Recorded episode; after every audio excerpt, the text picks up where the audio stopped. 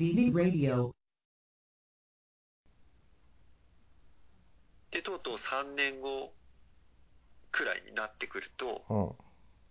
最後の、まあ、妊娠になってしまうんだって。920日目には最後の妊娠が発見されて書かれてるんだけど、うん。それはなぜかっていうと、まあ、さっき言った通り、まあ、生殖活動も少なくなってって、うん。母親が子供を見なくなっていって、うん。オスの異常行動が目立ち、はいはい。じ授業を担う子供たちが成長しなくなく、成長しなくなって、どんどん死んでって、うん。で、3年後には、まあ、最後の妊娠したメスが発見されて、その後は、うん。ああの、どんどんどんどんこう、締めてきていくっていう。マジか。で、1780日目に最後のオスが死亡して、その後は滅亡って滅亡？書かれて、うん。つまりもうオスがいないから、ああ、生殖活動ができなくなってって。そうか。おこれってさ、うん。もうまさに人の歴史みたいな風に感じるの、俺だけなのかいや、俺も感じたよ。な。うんで、さっき言ったこの実験っていうのは25回行われたんだけど、25回とも同じ結末を迎えたんだって。ええすごいね。で、さらにね、興味がある、興味を持ったのがさ、うん。その、生き残ったメスっていうのを、一部ね、他の健康なネズミと一緒に暮らしをさせたんだって。うん。そしたら、その、パラダイスっていう、まあなんか名前が付けられたらしいんだけど、その環境って。うん。そのパラダイスで生き残ったメスたちは、あの、正常に育ったネズミたちと一切関わらないんだって。ええ全く集団行動をししないんだって。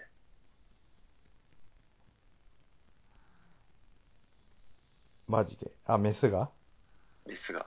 だからその生殖行為をしたりとかそういうことも一切しないんだって。はいはいはいはで、し、あの、ただただその死死を待つじゃないけどさ。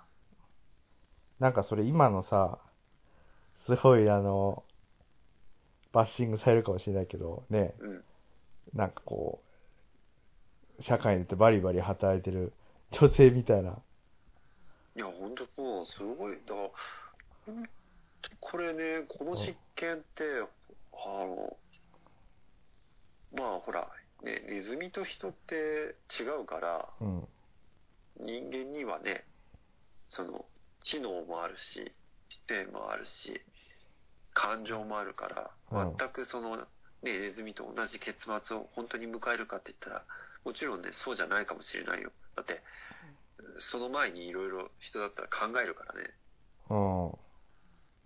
だけど、ここまでさ、その、似てるっていうのは本当、偶然と思えないんだよね。しかも人間なんてそういうね、その、社会が発展したりとか、技術が発展したりしてさ、うん。いうのもある、あるのに、原始的なネズミと似てるってすごいね。うん。いや、結構ね、驚いたね。それでその実験は、なんか何かを、結論、結論、結論っていうのはなんだろう、その、メッセージみたいのはあるのかな、そうやって。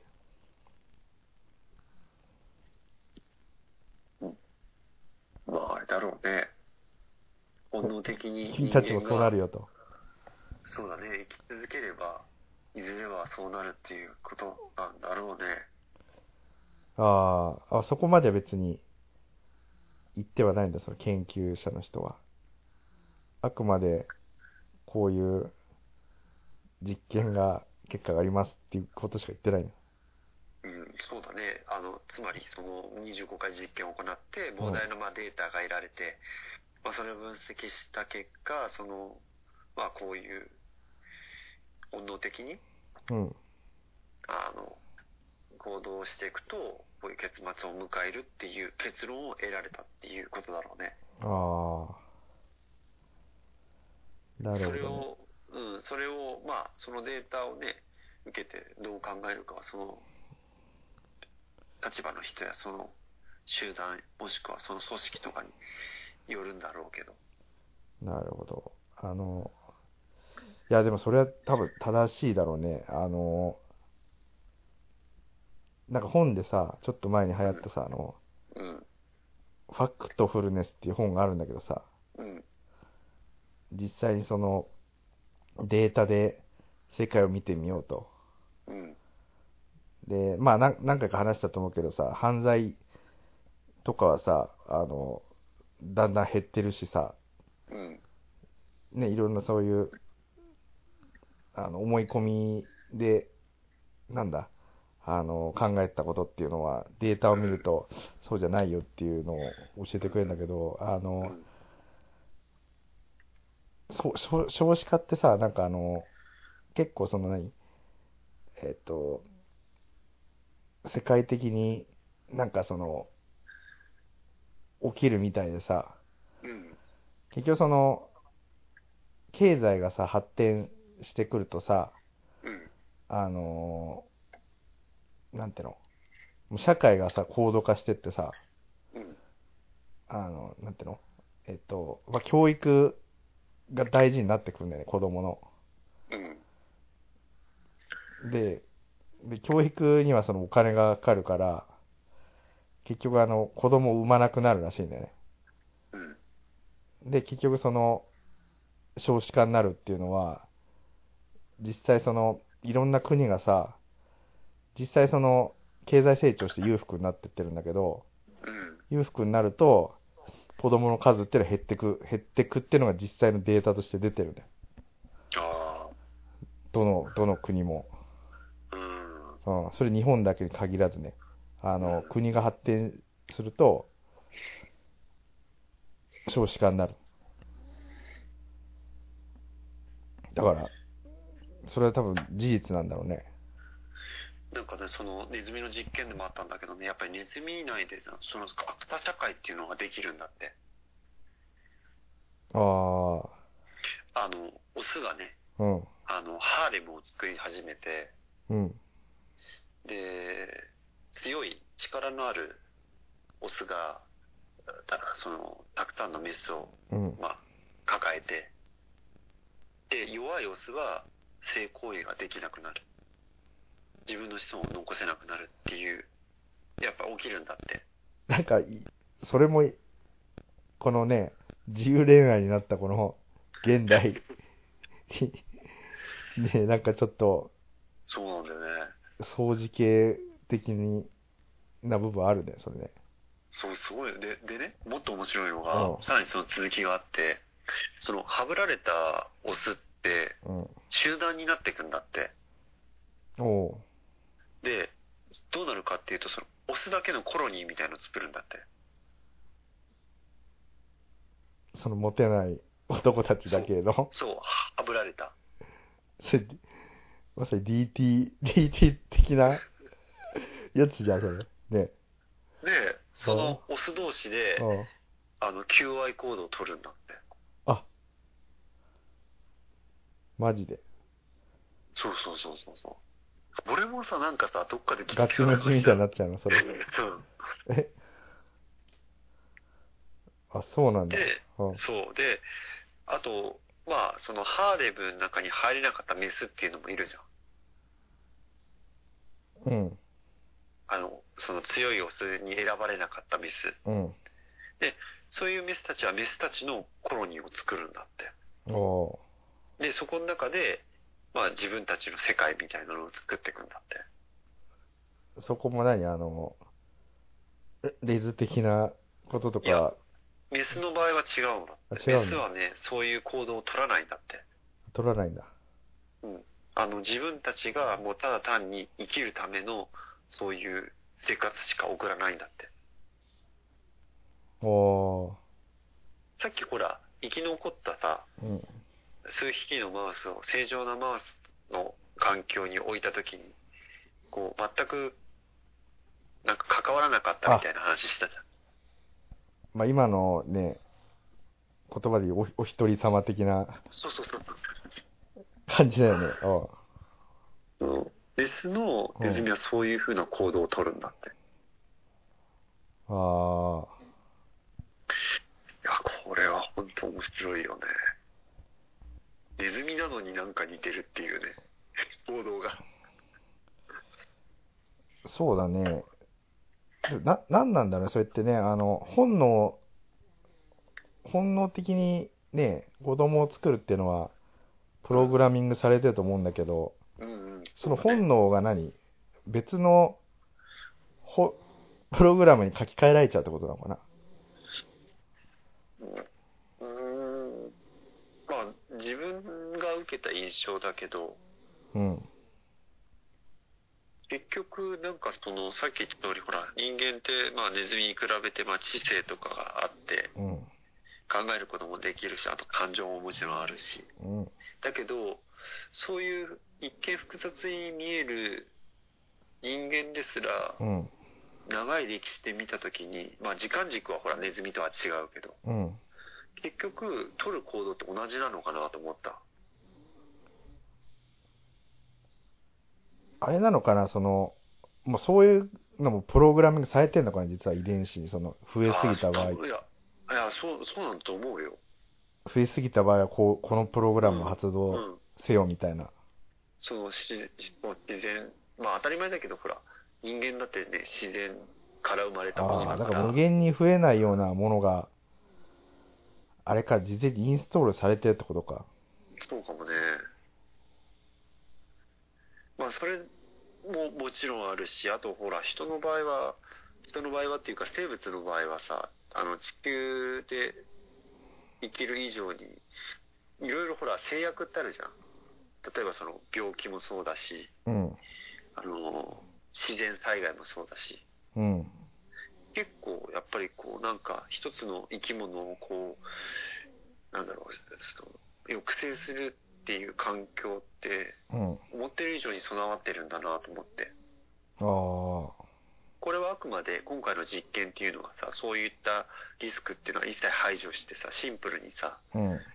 食べ物例えば今の人間の人間社会の中で問題になってるそのほら食料不足とかそういったものを全て取り除いてうんまあ、単純にすごいより良い環境の中でどういう結末を迎えるかっていう実験だったんだけどうん。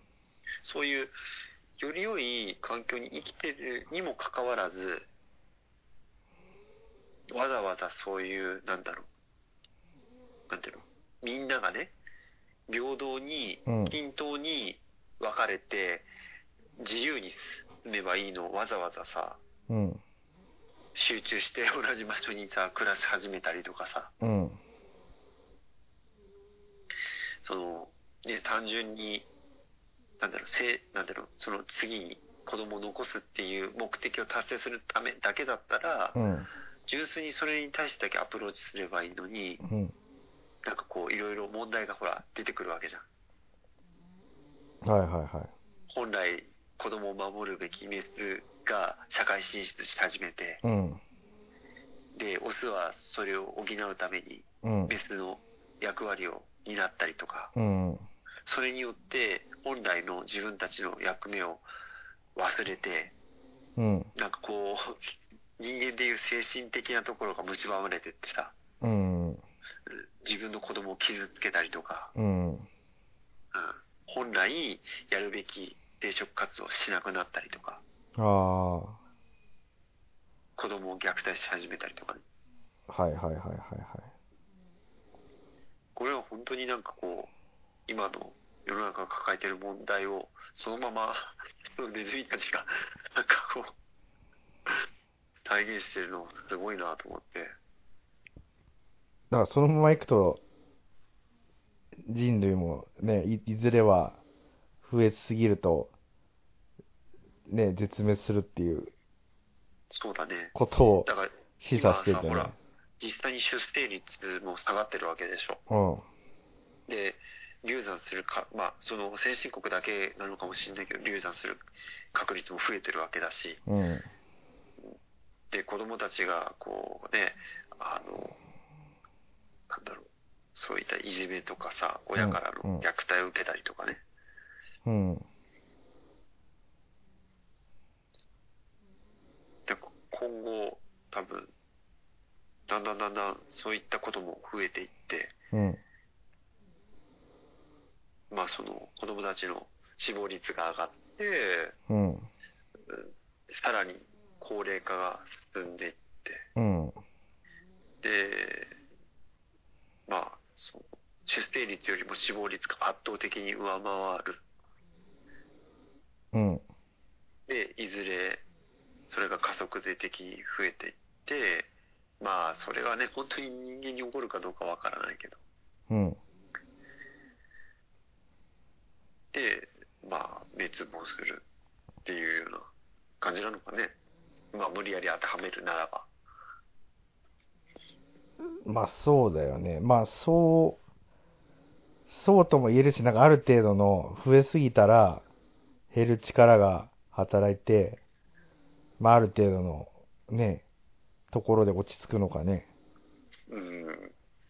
ただね、そうそうそう。うん。俺、その実験の結果を 見て、まあ、その、自分なりに思うところがあってさ、うん。例えばさ、人類って、その、まあ、月とか、まあ、宇宙に出れるようになったわけだ。いや、もうなんか、今さ、うん。ほらあの、テスラのさ、イーロン・マスクとかさ、うんうん。アマゾンのジェフ・ベゾスとかさ、うんもう資本主義をさ、うん。もう頂点まで行ったような人ってさ、うん。みんななんか宇宙を目指してるじゃん。そうだね。まあ、ホリエモンもさ、ね、まあ、捕まってゼロになっちゃったけど、でも、なんか宇宙のさ、うん。あの、ロロケットの会社作ったりとかさ、うん。ね、くしくも、ね、なんかその同じように宇宙を目指すって言ってるの、やっぱその、このままだと地球だけだと人が増えすぎて死んじゃう？っていう、なんか本能的なものがあんのかね？いや、俺ね、すごいと思うんだよ。あの、まあ、もちろんね、他のね、結局人間がすごいっていうのは何がすごいかっていうと、他のさ、動植物とかに比べてすごいっていうわけじゃん。うん。例えばその宇宙に出、まあ、例えばほら、ネズミが宇宙に出れるかって言ったら出れないわけでしょ、自分たちじゃ。うん。でも人は出れるわけじゃん。うん。でさ、すごい増殖本能だなと思って。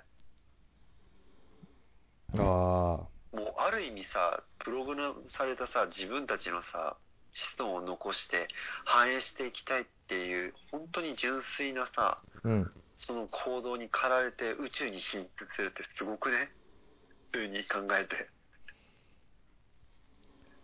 確かにね。だって、もっとさ、狭い環境で考えたときにさ、その、この実験でいうさ、ネズミたちのさ、そのスペース。あ、でさ、そう、すごいことでさ、なんか、さっきのさ、実験で言うとさ、普通ネズミって自分たちのさ、そうんのコロニーというか、スペースがそういう環境になったらもう死ぬしかないわけじゃん。そうだね。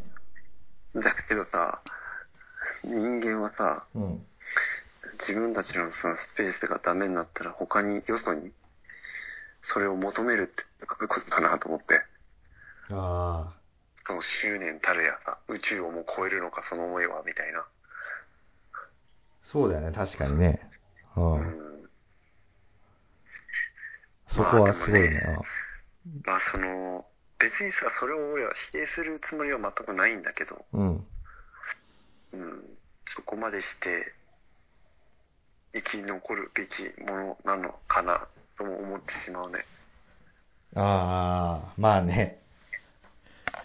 わかんないけどね、生き残れるかね。まあそう、まあもちろんね、あの、ただ単にそういう行動をとって、もしかしたらね、結果的にダメっていう可能性ももちろんあるけど、うん。なんかそれってあれだよね、その、なんか問題を、なんだろう、解決してないなと思ってさ、ああ、外にどんどん求めるっていうのは？そうそうそうそうそうそう。うん。うんなんか、大きな視点で見たとき、あ、人間こそがなんか、あそう宇宙、宇宙っていうね、わかんないよ。これ勝手な自分、持論なんだけど、宇宙っていう大きなものから捉えたときに、人間こそがなんかウイルスみたいだなと思ってた。ああ、どんどん増殖していって、結局は宿主をも殺して、自分たちも滅亡するじゃないけど。そうだね。うん。まあでもなんかほら、あの、SF とかさ、いろんなものが出てくるじゃん。なんか、うんうん。なんか SF って結構さ、単純にお話みたいな感じで捉えることは多いけどさ、うん。結構そのよ、み未来がどうなるかみたいなさ、人間のそのうん。想像力をさ。あの、なんていうの、アウトプットしてるというかさ、うん。多分なんかその想像できるものっていうのはさ、実現できる可能性が高いじゃない？そうだ、そうだよね。うん。それはわかるわかる。で、想像すらできないものっていうのは、そもそもね、あの、絶対実現するはずがないからさ、その概念すらないわけだから。ない、ないわけだから、うん。無から有は生まれないからさ、うんうんうん。そうなるとその SF でいろいろ描かれてることって、なんか未来の、ね、人類を表すのが、どれかあら現れてるのかなっていうのがさ、あ確かに。だからほら、あの、ターミネーターみたいなさ、うん。ロボッ。トが、ね、人間を殺しに来るっていうのもうん。あるだろうし、あとさ、人間が進化して、なんか前話したけどさ、なんか、うん。肉体を捨てて、もうなんか意識だけの存在になるみたいなさ、うん。うん。人類保管計画みたいな。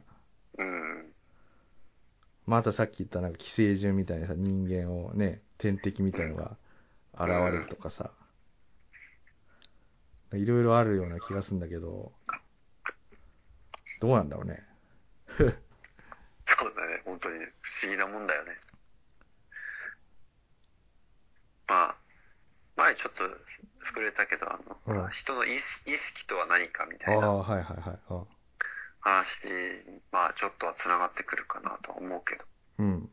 結局自分たちがこうね、いろいろ話したりとか、こう未来ってどうなんだろうなって考えたりするっていうこと自体、このやっぱり意識によってさ、生まれてくるものじゃん。そうだね。うん。うん、さっき話出てきたけど人間ってやっぱり想像できる範囲でしか生きれないんだようん。で想像できないことっていうのは実現できないしうん。だってそもそもその概念がないから体現できないしさそれをそうだね。うん。うんだからなんかまあちょっと悲しい言い方になってしまうかもしれないけど自分たちの想像している範囲の中でしかあーなしな物事はなし得ないしうん。まあ、ただそれだけなんだと思うよ、本当に。あだからあ。答えには、ももちろん答えにはなってないけど、その、ほら、ターミネーターみたいになるのかもわからないし、うん。なんかね、あの、バイオハザードじゃないけどさ、うん。み未知のウイルスがなんか人を、ね、死滅させれるかもどうかもわからないし、うん。でも人が描いた未来にいずれは行き着くんだろうね、どれかに。投げやりな答えになってしまうけど。そうだね。うん。あの、実際これまでのさ、うん。歴史でさ、本当に人類が滅亡するかもみたいなって、聞いて何回ぐらいあったんだろうね。なんかよく、YouTube の情報だからわからないけど、なんか結構あるみたいな話は聞くけどね。そのあ戦争戦争とかで、まあ、核戦争見たくなったりして、なんともこう、ほ滅びかけたんじゃないかみたいなさ。あ。うん。で、あと今、その地球上に存在するその核兵器っていうのが、うん。十分その地球を滅亡に追いやるぐらいの、その能力を持ってるっていう時点で、うん。すでに何度もそういう機会はあったみたいなさ。あそれをね、その情報もどっかで出てるのかわからないし、うん。真偽も確かめようもないからあれなんだけど、うん。うん。あったんだろうね、多分。でも。なんかほら、よくその恐竜がさ、絶滅したってなんかこう隕石でね、うんうん。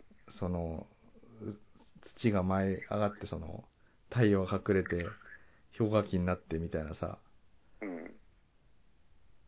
それぐらいのことが起きたら結構、やばいかね、人類も。そうだね。そのぐらいのレベルが起きてないってことことなのかな？うん。それとも起きてたけど、あれなのかな？寒さとかに耐えて、生き延びたのかな？なんかね、これは本当に、ちょっとじ持論というか自分の考えだけを言わせてもらうと、うん。そもそも、時間っていう感覚が、その、本当に、その、何を基準としてね、あるかっていうのが、自分は曖昧だと思ってるんだよ。うん。うちらの今の感覚だと、昔から何かしらその生物が存在して、うん。それが進化してって今の状態になったっていう概念を持ってるわけじゃん、うちらは。うん。だけど、それが、そのうちらの感覚ではそういう感覚なんだけど、うん。でも、その宇宙全体から見たときに、自分たちが知り得ない何か、その、その、超越した存在みたいのがあって、うん。そそれ、その視点ではまた違ったりするんじゃないかなと思っててさ。もうえ？これ以上は多分想像できないんだよ、自分たちは。あの、例えばさ、その、宇宙にね、もしかしたら自分たち以外の生命体があるのかもしれないんだけど、もしかしたらうちらは知覚できないのかもしれないし、うちらが知覚でき、まあ、かん考えられたりとか、感じたりできる範囲での世界でしかないから、今この、ある現象ってそいうのはの、4次元以上の存在みたいなね、かであ、すよねそうそう。そう。そうそうそうそうそう。それすらも存在するかも、もうもちろんわからないしね。それも確認必要もないし、あれなんだけど。インターステラーのなんかやつみたいな。うんうん。だから、その、うちらが感じられる、うちらが許容できる空間とか、つまり、例えば時間とか、その範囲の中でしか、うちらは存在やっぱりし得ないと思うんだよね。うん。うん。だから、なんか、その、ずれずれ感じるのは、あの、なんだろう、本当のさ、正しい意味での正解ってないじゃん。行動に。はいはいで、それ、なんでこんなに曖昧なのかなと思ったら、そもそも、その、秩序ってやっぱりないって自分は思ってんだよね。うん。うん。今、この時間、今、この空間、うん。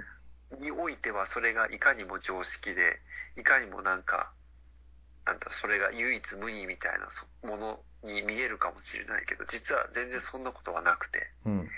ほぼほぼ、その、いかにもね、その、宇宙的な話になってしまうんだけど、ほぼ全てがうん。無秩序なんだと思うんだよね。おーそれをいかにも秩序あるように見立ててるのが、その人間としての多分、その進化の結果だと自分は思ってて、そういうふうに見れるっていう、秩序あるものだっていうふうに見れるっていうこと自体、秩序あるものにしようっていうふうにするのが人間のす自分は素晴らしさだと思ってんだよ。うん。でも自然界っていうのは常に無秩序だと思うんだよね。うん。だから、まあ、それを基準に考えると、その地球じゃなくて宇宙っていうのは、全ては無秩序なんだろうなって自分は思ってる。あー。となるとさ、なんかさ、うん。そういう、なんていうの、まあ、仮に人間でも認知できない生物がいるとするとさ、生物って、あの、秩序があるものじゃない？そうそうそうそうそ。形を作ってるっていうううん、うん。時点でそう、あさ、の、うん、そう。こ一応、自分たちの感覚では固定されてるものっていうなってるよね。そうだよね。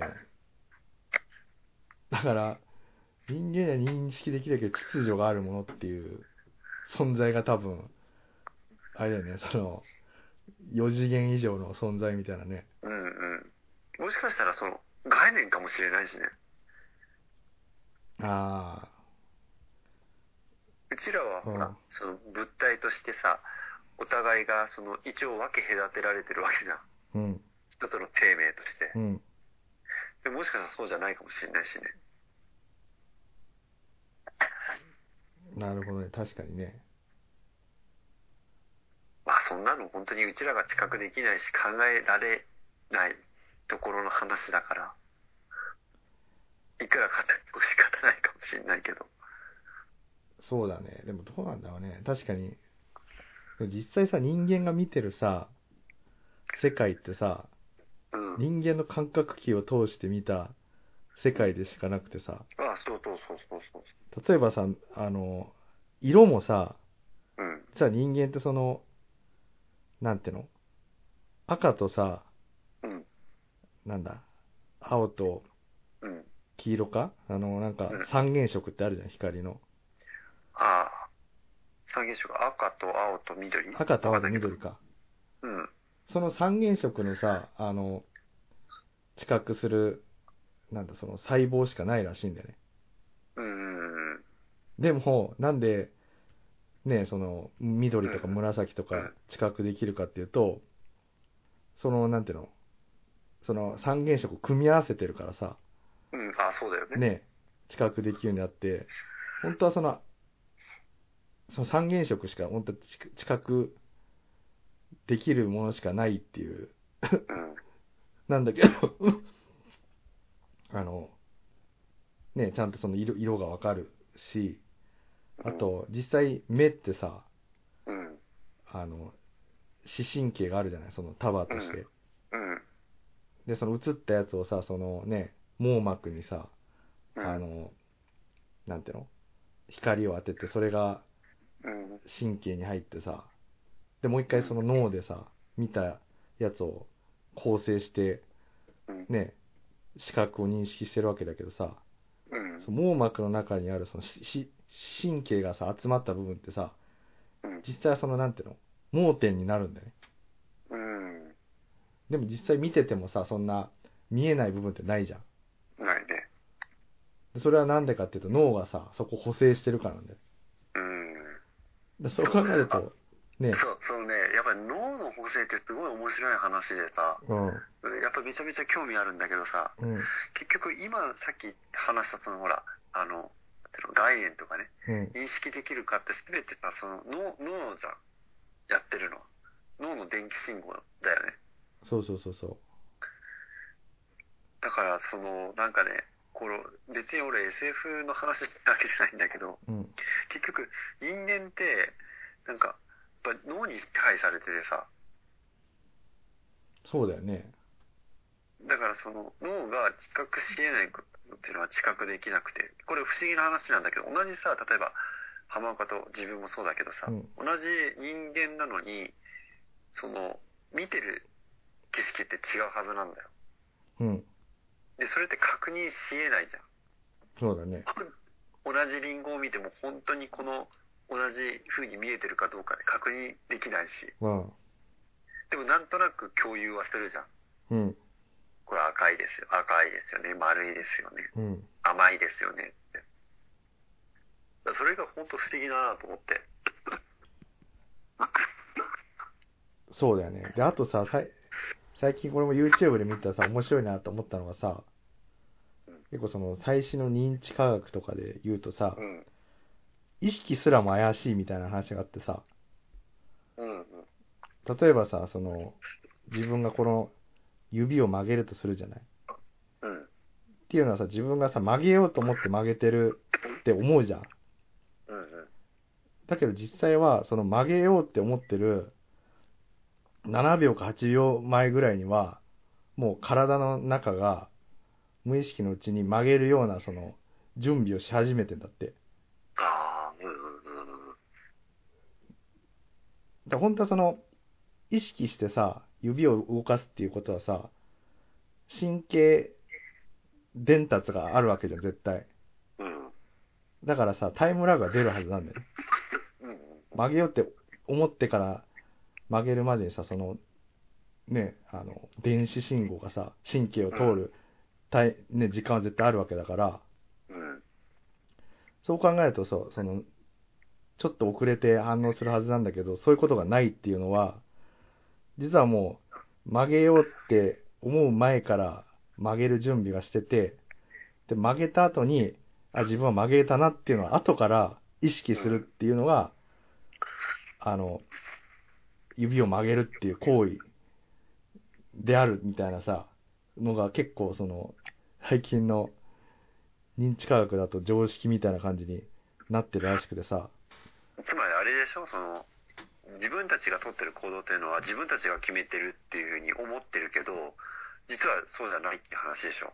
あ、そうそう、もう無意識の結果を、無意識がやった結果を後で、うん。後追いでこう、感じてるっていうのは意識、そうそう。あ、そう聞いたことある。だそうなるとこの意識すらさ、うん。怪しくなってくるというかね。そうなんだよね。いや、なんかね、それって今日の話に俺実は繋がってくると思ってて、うん。つまり、その自分たちの本来の目的である、その子孫繁栄っていうのは、まあ、みんなそうじゃん。うん。で、それが分かってて、そういう環境じゃない状態に向かってるっていうことも認知してるはずなのに、うん。それをやめられないっていうのは、うん。すでに、まあ、ちょっと雑な言い方して、してしまうと、うんもう、そもそも、えっと、そういう生物が誕生して、うん。繁栄して、滅ぶっていうことがプログラムさ、プログラムされてんじゃないかなと思って。あ逆らえないんじゃないかなと思って。あ、なるほどね。うん。だからいくら、その知能っていうものを手に入れて、例があって、他の生命体と違ったとしても、うんもうそれがプログラムされてる以上は、たとえそれがあったとしても、もう抗えないんじゃないかなと思って。だから、ちょっとさ、宗教的な言い方してしまうとさ、うんもう。自然のそのプログラムの一つに過ぎないんじゃないかなと思ってさ。そうだね。うん。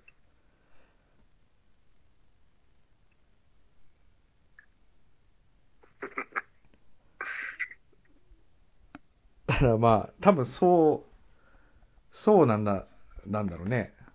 うん。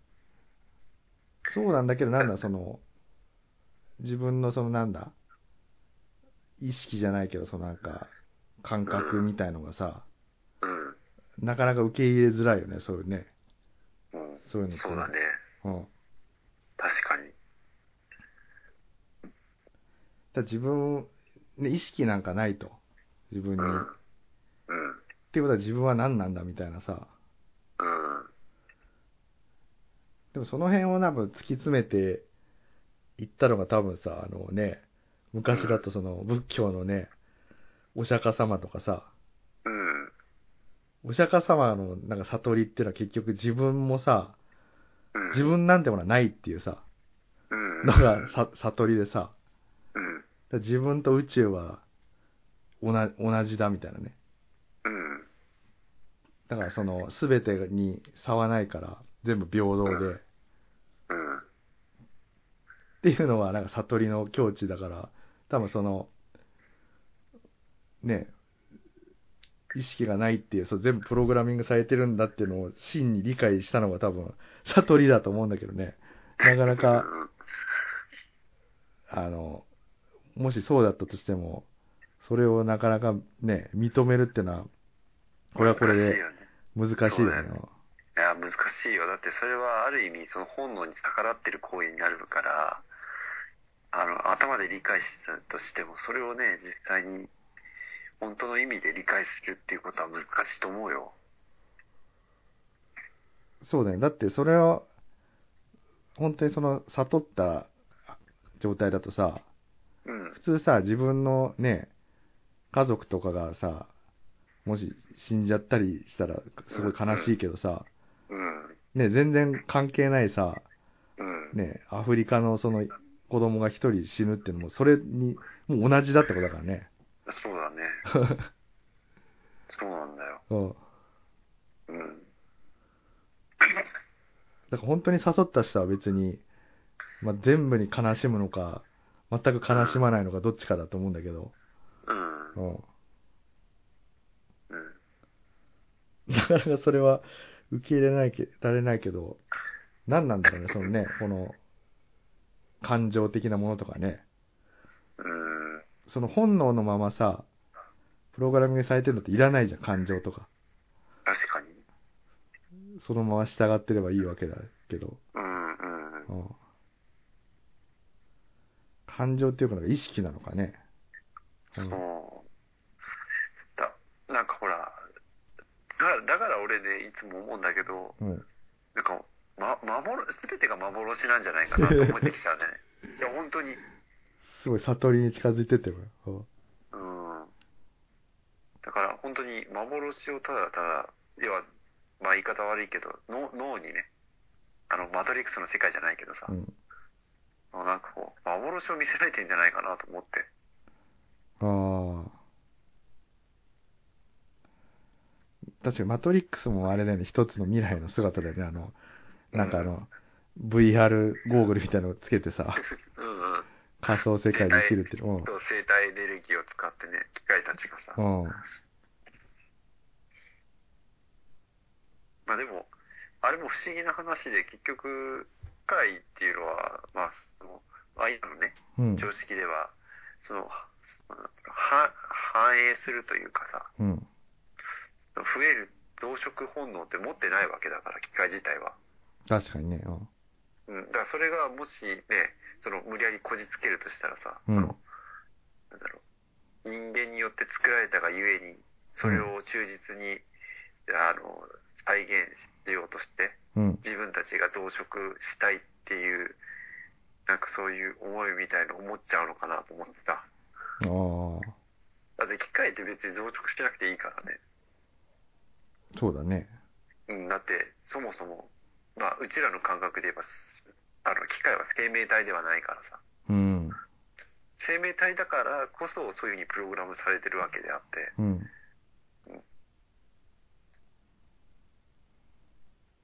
なんかわけのわかんない話なんだけど。そうだと、でも今のプログラミングされてるってことはある意味機械みたいなもんじゃん。そういうのと実際にその、子孫を作っていくっていうのがさ、なんだろうね。どう結びつくんだろうね。なんか、機械だけど子孫を作っていくっていうのが、何を意味してるんだろうね。だからすごい問いになってきたけど。あ、でも、いや、違うんだよ。それって、まあ、うん。あの、自分がね、考えるに、うん。唯一の人間の存在意識って、その増殖なんだよ。生物としての。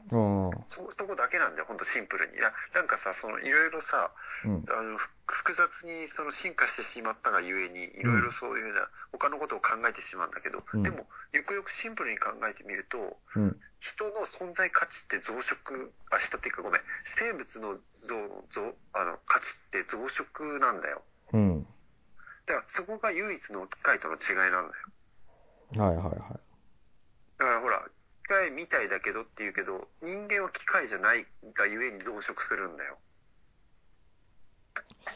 そうだよね。あ、いやで思ったのはさ、なんで増殖してんのかなっていうのがちょっと、そ、あそこに原生物。いや、それはね、うん理由なんかないんだよ。理由はないのか。ぞ増殖するものなんだよ。増殖するものがを生命って定義してるだけで。そういや、俺本当にね、それ自分の、ごめんね、本当に何の科学的なさ、根拠とかもないんだけど、いや、それが人なんだよ。増殖するっていうことこそが、生生命。だから、そうそうそう。だから、人って、まあ、自分たちもさ、ほら、子供が生まれてそう感じたけど、うん。子供に対して、まあ、その、正常であれば、無償の愛を感じて、うん。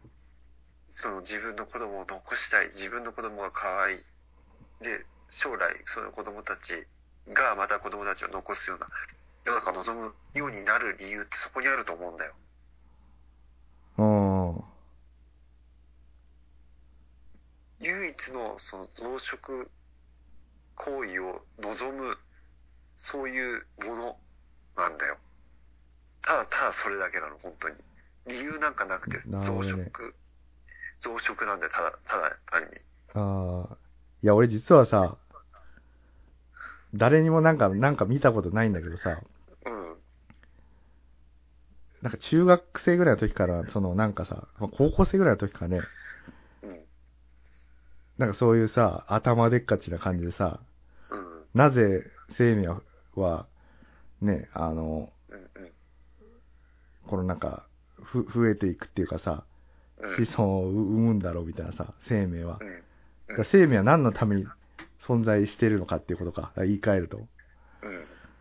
で、なんかほら、あの、さっきさ、秩序立ってるみたいなさ、うん。言ったじゃん。あの、せ、あの、せ生命というかね、生命体は。うん。で一方で、その宇宙はさ、どんどん無秩序になってきてるじゃん。そうだね、そう。なんかほら、あの、前そういうなんかね、物理とかで習ったさ、あのエンエントロピーみたいなのあるじゃん。うん。エントロピー増大の法則みたいな。うん。どんどんカオスになっていくみたいな。うん。なんかそれになんかこう、逆らうために生命がいるんじゃないかみたいなことを考えたことがあってさ、うん。その無秩序に対抗するために秩序を。あいいや、わかるわかる。ほら、はいを三、はい、作用反作用の法則じゃないけどさ、うん。つまりな、なんか物が存在するときって裏と表っていうのが存在して、そうそうそうそう。ね、今話してくれたそのエントロピーもそうなんだだけど。からう宇宙があるってことはさ、うん。なんていうの、その、ね、無秩序だけじゃなくて、そうそう、作用反作用じゃないけど、うん。プラスとマイナスじゃないけどさ、秩序だったものが必要で、うん。それが生命なんじゃないかっていう。ああ、なるほどね。すごい面白い、それは。確かにそうだっっていうのを、だ、だ、誰も何も言ってくれないからさ、これわかんないんだけど、本当なのか。そうだね。うん。こ言葉にもし表すとしたら、そう、そうだと俺も思う。今話聞いて。だからその生命は何のために存在するのかって言ったら、エントロピーの増大に逆らうためみたいな。っていう風に言ってくれる人はちょっと見たことないんだよね、今までね。あ、俺さ、うん今その話聞いててさ、自分の中でちょっと腹落ちしたところがあってさ、うん。あの人ってさ、うん。あの一生があるわけじゃん要は生命って、えー生があって、うん。で、それを終えて、えーっと、まあ、次に、まあ、受け継がれていくわけじゃん。うん。でさ、単にさ、その、増えるっていう観点だけ見た場合に、うん。あの、そういう区切りをつけなくてもいいっていう考え方もあるじゃん。ああ、死ぬとか？そう。うん。一つの生命が永遠に存在し得て、うん。それが増殖したら、増殖っていう観点では成功するわけじゃん。うん。なのに区切りってあるじゃん。そうだ死ぬね。うん。うん。で、それも今言った、その、作用反作用の話じゃないけど、それに繋がってくるのかなと思って。え？つまり、生命以外のものっていうのは、うん。あの、生命が感じてるその時間軸っていうのがなくて、うん。生命が言う永遠みたいなものに、永遠みたいな存在だと思ってんだよ、自分は。うん。だけど、さっき言った通り、そこに、例えばその、規則とかさ、うん。その何かしら、その、カオスじゃない反対のものを作ろうとした場合に、それこそが生なのかなと思って、ああ。永遠ではない何かみたいな。うんうんうん。じ自分たちが感じてるその時間軸っていう中で、うん。えーっと、誕生して、それがまた元の地球に帰るっていう区切りをつけるっていうことこそ秩序なのかなと思って。なるほどね。いや、そう、だから確かにね、えっと、それに近い話を俺もちょっと聞いたことがあって、あの、やっぱ生命、そうだね、一つの個体で見ると、あの、ね、秩序だってるけど、それが死ぬってことは、無秩序になるってことは、全体としての秩序をね、保つっていう。ことだみたいなね、うん。だからその、生命もそうだし、あとさ、なんかその、あ、人間のね、その、生きてるっていうのもあるし、あとその、うん。なんで人間がさ、寝ないといけ、まあ、生物が寝ないといけないのかっていうことを、もうなんかちょっと聞いたことがあるんだけどさ、あの、まあ、いろんな説があると思うけど、体を休めるためとか。うん。でも実際体は動いてるじゃん、寝てても。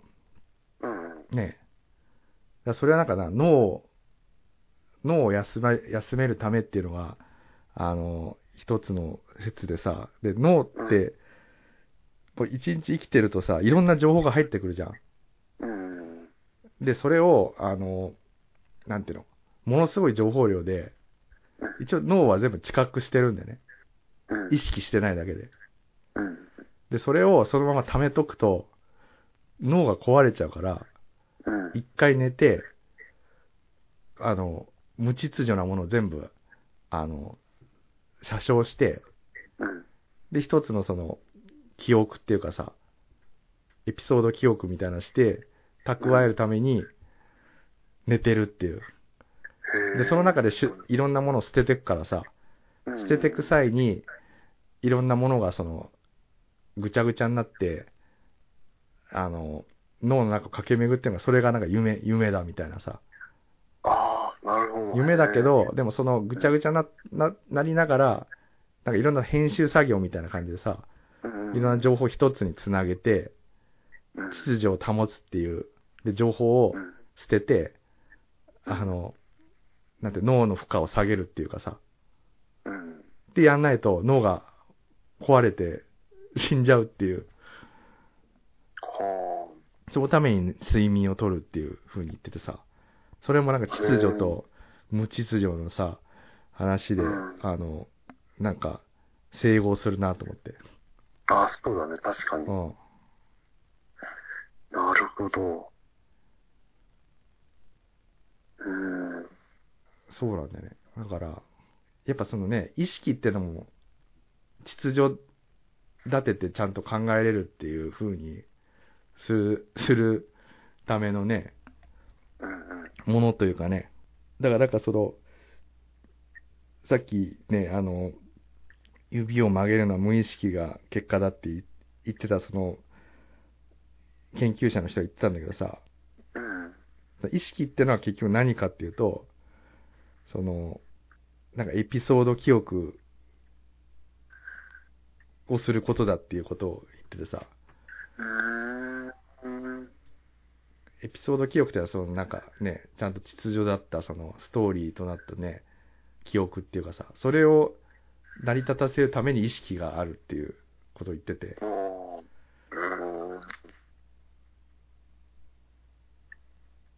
なるほど。だから、うん。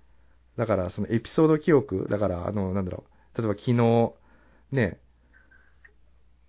なんか食べかけたパンがあそこにあるとかさ、うん。っていうことが考えれる動物は、人だ、人だけじゃないからさ、うん。でそのエピソード記憶がある動物は、イコール意識があるんじゃないかってことを言っててさ、ああ、なるほどね。うん、だそう考えるとカラスにも意識があることになるらしいんだよ。うん。なんかあれらしいね。なんかその動物が、その、エピソード記憶うん。ができるように進化した理由っていうのは、効率よく食べ物を集めるためなんだってね。うん。エピソード記憶がないとそもそもその、ほら、生物って何かしらをね、食して、うん。まあ、生き、生きるものだから、うん。効率的に捕まえられない、捕食できなくなっちゃうんだってね。そうだよね。うん。だから単細胞生物っていうのは、まあ当たり前だけど、そういった能力がないわけで、うん。そうすると、なんかこう、なんだろう、大規模にこう繁殖できなくなっちゃうんだって。うん。だから、哺乳類は特にそういうのに長けてんだって。だから意識あんのかもしれないよ。そうだね。だから、意識があるってことはどうなんだろうね。なんかその、コミュニケーションできるってことなのかね。うん、コミュニケーションなんか取れるらしいよ。そうだよね。ただち、人間みたいに知性がないだけで、うん。意識はあったとしてもね。あ、そうそう。だから前言ったけど、その、抽象化みたいなのできないんだよね。うんうん。だからその、なんていうのかな、あの、リンゴとみかんを見て、うん。まあ別々のものって思うけど、人間はさ、それを果物っていうさ、うん。仲間として考えるわけじゃん。うん。そういうことだったらできないみたいなね。今日はもうでも、これまでにしよっか。そうだね。ちなみに前さ、うん。リュウクが言ってたその意識についてうん。話そうと思うみたいなことを前言ったと思うんだけどさ、あれね、それはまた違う話？今話したと。いや、あのね、なんかその、まとめを、話、ほら、こういう話題ってさ、その、話す前に結構、ある程度、自分で何か問題があって、で、どういうことを話して、で、うん。結果的にどういう答えに行っていたかみたいなさ、今日転結みたいのを作って話すんだけど、あのね、うん。特に答えづらくて、え？あの、なんつったらいいんだろうな。今言ったその、起承転結8章で、全くしきれなくてさ、自分の中で。あ難しいんだよ、本当に。あ、難しいよね。その展開が。うんで、それはさっき言った通りさ、その、そもそもさ、正体のわからないものをさ、話そうとしてるから、そもちろんその通りだと思うんだけど、うん。だからね、なもうなんかね、自分の中でこう、消化しきれないというか、あ、でもない、そのあ、トピックとしては今言ったようなことをがあったりしたの？そあ、そうの、そうそうそう。まあ断片的にね。無意識と意識の違いとかさ、あ、そうそうそうそうそう。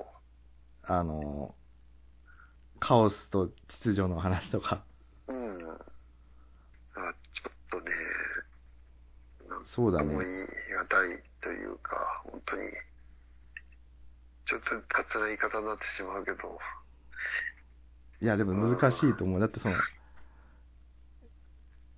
だ結局、人間とは何かみたいなのがかかってくるからね、意識って多分ね。そうそうそう。そうなんだよ。あの、まあね、あの、その答えのないものを答えようとしてるわけで、ねあ今まで話した中でも究極の話題なんだなと思ってさ。究極の話題だね。で、これはまだうん誰も答えをね、そう。だって今まで話してきたことっていうのはさ、ある程度先人がさ、うん、出した答えに沿ってただその自分なりの考えを述べてきただけであってさ、うん、そうじゃないものを取り上げて話すっていうのは、まあ非常に難しいんだよね。そうだね、確かに。うん。まあ今日はこんな感じでしょうか。こんな感じでちょっとかなりうん。難しい話になっちゃいましたけど、まあ こ、たまには、たまにはじゃなないけど、まあ、まあいいでしょう。許してくれるでしょう。はい。はい。じゃあ、今日はこんなところで、はい。はい。終わりにしましょうか。はい。じゃあ、ではでは、はい。はい。